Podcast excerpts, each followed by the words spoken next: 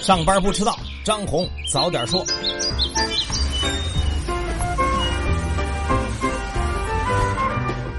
各位听友早，今天是五月二十九号，星期三，欢迎收听今天的张红早点说。上来还是说大事首先要说的，最近传遍网络的神奇的孙小果案。昨天中午呢，云南省官方通报了这一案件的最新情况，也回应了不少人们关于孙小果案的猜测。简单的总结一下啊，通报显示，孙小果的生父只是昆明市某单位的职工，并没有涉及这一案件；而孙小果出身公安系统的母亲和继父，才是帮他逃脱制裁的主力。在一九九四年呢，孙小果因为强奸罪被判处三年有期徒刑的时候，这两个人呢就四处活动，为他办理了保外就医手续，导致孙小果当时并没有被收监执行。对于孙小果再次因为强奸罪被一审判处死刑并入狱之后，也是这两个人和监狱法院的相关人员共同谋划了让孙小果用专利获取减刑。目前呢，相关部门已经对省监狱管理局原副巡视员刘思源等等，还有孙小果的母亲和继父等十一个人采取了留置措施，并对涉及案件的九个人执行了逮捕，二十三人刑事拘留。通报最后还写道，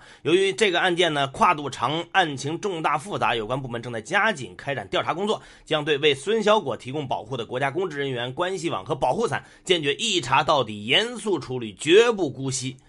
我只能说，以他母亲和继父的这个小小的职位，居然能做出如此通天的大事儿只能说，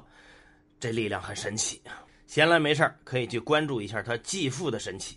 接下来几条呢，还是回应。第一个同样是关于扫黑除恶的，不过发生地点是无锡市星光幼儿园。昨天呢，这所学校关于扫黑除恶摸排表的这个图片呢，在网上不断的被转发。上面的这个扫黑除恶的排查对象是谁呢？是某班级的三十五名幼儿。对此呢，无锡市委宣传部在昨天下午呢回应表示，这件事呢是真的，但属于信息传递中出现了错误，本意呢只是为了排查各学校呢是否有校园欺凌现象。目前呢，区教育局已经要求校方呢进行整改并吸取教训，他们应该说是为了把孙小果这种人扼杀在摇篮里。下一个回应的是联想，还是老样子辟谣。昨天下午呢，联想集团发布文章表示，CNBC 在上周五对联想的 CFO 进行采访报道的时候，所用的提要部分出现了偏差，现在呢已进行了改正。为了让大家正确的理解呢，哎，联想集团呢很认真的邀请了三名专业人士进行了重新的翻译。翻译后的原文应该是什么呢？是这样的。我们完全有能力将部分生产能力从中国等受影响国家转移到其他不受关税影响的国家继续生产。联想集团就指出，转移出部分产能并不等于撤出中国，但有人呢却想配合 CNBC 的错误预测，恶意传播谣言。联想集团强调说，联想 CFO 从来没有在任何场合说过撤出中国的话，不认为工厂间的产能调配有任何问题，也不可能因为没有说过的话而道歉。最后呢，联想写道：“汉奸的锅不背。”贴心的联想呢，还替媒体写了一段词儿，挺有意思的。其实呢，联想应该联想一下，自己动不动就被扣上汉奸帽子，并不是最重要的。最重要的是，我们是不是可以随便定一个标准，然后以爱国之名污名化对方？无论对方是企业还是个人，这样一个环境呢？算了，还是在商言商吧。第三个回应是上周的老问题，那就是稀土会不会成为中国反制美国的筹码？不过这次呢，回答的人变成了国家发改委有关负责人呢，对此回应表示，作为世界最大的稀土材料供应国，中国一直秉持开放、协同、共享的方针，推动稀土产业的发展。如果有谁想利用中国出口稀土所制造的产品反用于遏制、打压中国的发展，那么，我想赣南原中央苏区人民、中国人民都会不高兴的。为什么是赣南原中央苏区呢？大家看看最近的新闻啊。接着来说一说又一位高层的表态。最近呢，央行行长易纲对利率市场化、人民币汇率等方面呢，做出了几点关键的表态。我们来简单说一下这么几点：目前的存贷款基准利率处于适度水平，央行存款基准利率将继续发挥重要作用。贷款利率实际上已经放开，但也可以进一步探索改革，比如研究不再公布贷款基准利率等等，对保持人民币汇率在合理均衡水平的基本稳定充满信心。哎，昨天呢是郭树清，今天是易纲，挺人民币的已经齐了。接下来辟个重要的谣啊，重申一遍：高速收费站取消不等于收费取消，是站取消了，费还在。昨天上午，交通运输部就表示，取消收费站不意味着免费通行，而是将以不停车快捷收费系统，也就是 ETC 取而代之。根据要求呢，在今年年底之前，高速公路入口的 ETC 使用比例要达到百分之九十以上。而目前有三十个省份已经启动了相关的方案。再来说说北大学子弑母案的最新进展。前天呢，福州市晋安区人民检察院依法以涉嫌故意杀人罪、诈骗罪、买卖身份证件罪等。对犯罪嫌疑人吴谢宇做了批准逮捕的决定。根据福州警方的披露呢，今年四月二十一号，在逃时间超过三年的吴谢宇已经在重庆被警方抓获。而对于他的逃亡生活呢，有媒体报道说，吴谢宇至少曾经在福州、河南、上海、重庆停留过，并最终在重庆生活工作。直到四月，他在重庆机场送机的时候暴露在监控设备之下，才让机场公安当场抓获。最后再来说说久违的范冰冰。在上个月底呢，唐德影视发布了二零一九年一季报的时候呢，就有不少人发现大股东的名单上没有了范冰冰的名字。当时就有人猜想说，范冰冰是不是退出了？在昨天呢，也是正值阴阳合同被曝光的一周年之际，上海证券报发布消息证实了这点。范冰冰工作室在接受采访的时候回应说，范冰冰已经在近期通过大宗交易的方式，将所持有的唐德影视股份全部转让给了第三方。而本次股权转让呢，并不影响双方的合作关系，双方未来还有很多合作的机会。看这架势，要付出了。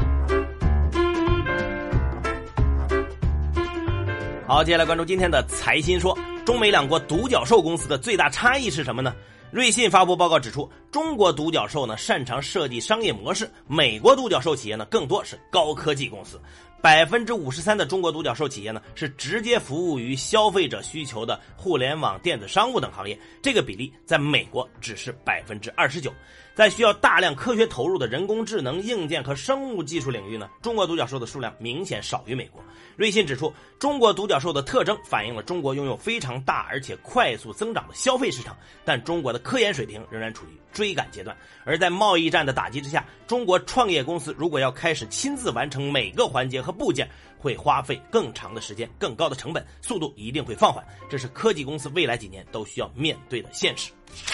外来儿童上学难是教育资源短缺吗？上海交通大学经济学院特聘教授陆明说：“表面上看起来是教育资源短缺，但实际上教育资源的供给本身是可以扩大的。”一段时间以来呢，即将失学的流动儿童，大量在学校已经上学的儿童，被政府提高门槛挡在了学校外面。对他们而言，根本不是教育资源短缺的问题，而是让不让他们继续上学的问题。一些民办的学校呢，在最近一段时间以来，生源在萎缩，出现招不到学生的现象，甚至被政府要求在未来逐渐关闭。这根本就不是教育资源短缺的问题。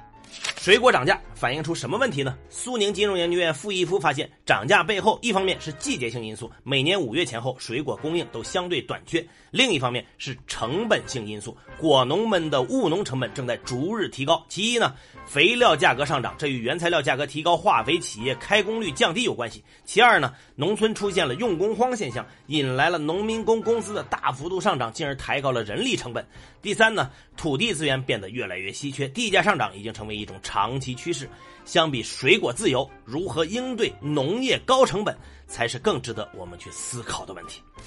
接下来是张红一句话，看看今天有哪些重要的资讯不容错过。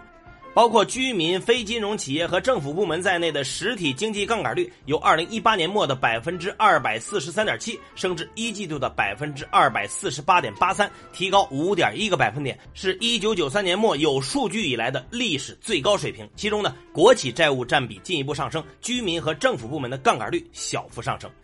国家互联网信息办公室向社会公开征求意见，提出网络运营者不得以改善服务质量、提升用户体验、定向推送信息、研发新产品等为由，以默认授权、功能捆绑等形式，强迫误导个人信息主体同意其收集个人信息。昨天，北京四宗地块同时入市出让，当天获得土地出让金九十七亿，北京土地市场年内收入已经超过六百亿。北京市第一中级法院发布数据显示，民间借贷纠纷八年间数量增长了十倍，融资成本攀升，且纠纷解决难度加大。河北今年计划再推煤改气、煤改电一百八十万户。广东省委省政府办公厅近日发布方案，提出逐步放宽广州、深圳汽车摇号和竞拍指标，广东省内其他地市不再出台汽车限购规定。昨天，央行开展一千五百亿元七天逆回购操作，中标利率百分之二点五五。前一天，央行还有八百亿元逆回购操作，月末连续逆回购净投放并不常见。二零一九年四月，中国进口伊朗原油三百二十四万吨，同比增长百分之四十一，创五年来新高。同时，中国恢复美国原油进口，这是伊朗原油进口国豁免期结束前的最后一个月。网络视听研究报告显示，短视频日均使用时长首次超过长视频，催生了新的传播平台、节目形态和用户消费习惯。快节奏、碎片化、开门见山、短小精悍，成为行业潮流。未来汽车得到新融资，未来汽车将在北京经济技术开发区注册设立一家新实体——未来中国。北京亦庄国投将通过特定公司或联合其他投资方，以现金的方式出资人民币一百亿元战略入股未来中国。美国财政部公布半年度汇率政策报告，认为包括中国在内的美国主要贸易伙伴均没有操纵货币汇率。最后是国际资本市场，美股收跌，道琼斯工业平均指数下跌百分之零点九三，报收于两万五千三百四十七点七七点；标普百指数下跌百分之零点八四，纳斯达克综合指数下跌百分之零点三九。原油 WTI 七月原油期货收涨零点五亿美元，报收于每桶五十九点一四美元；布伦特七月原油期货收平，每桶七十点一一美元。好，以上消息来自于我们财新网、还有新华社和三大证券报。各位安心上班，好好挣钱，咱们明天见。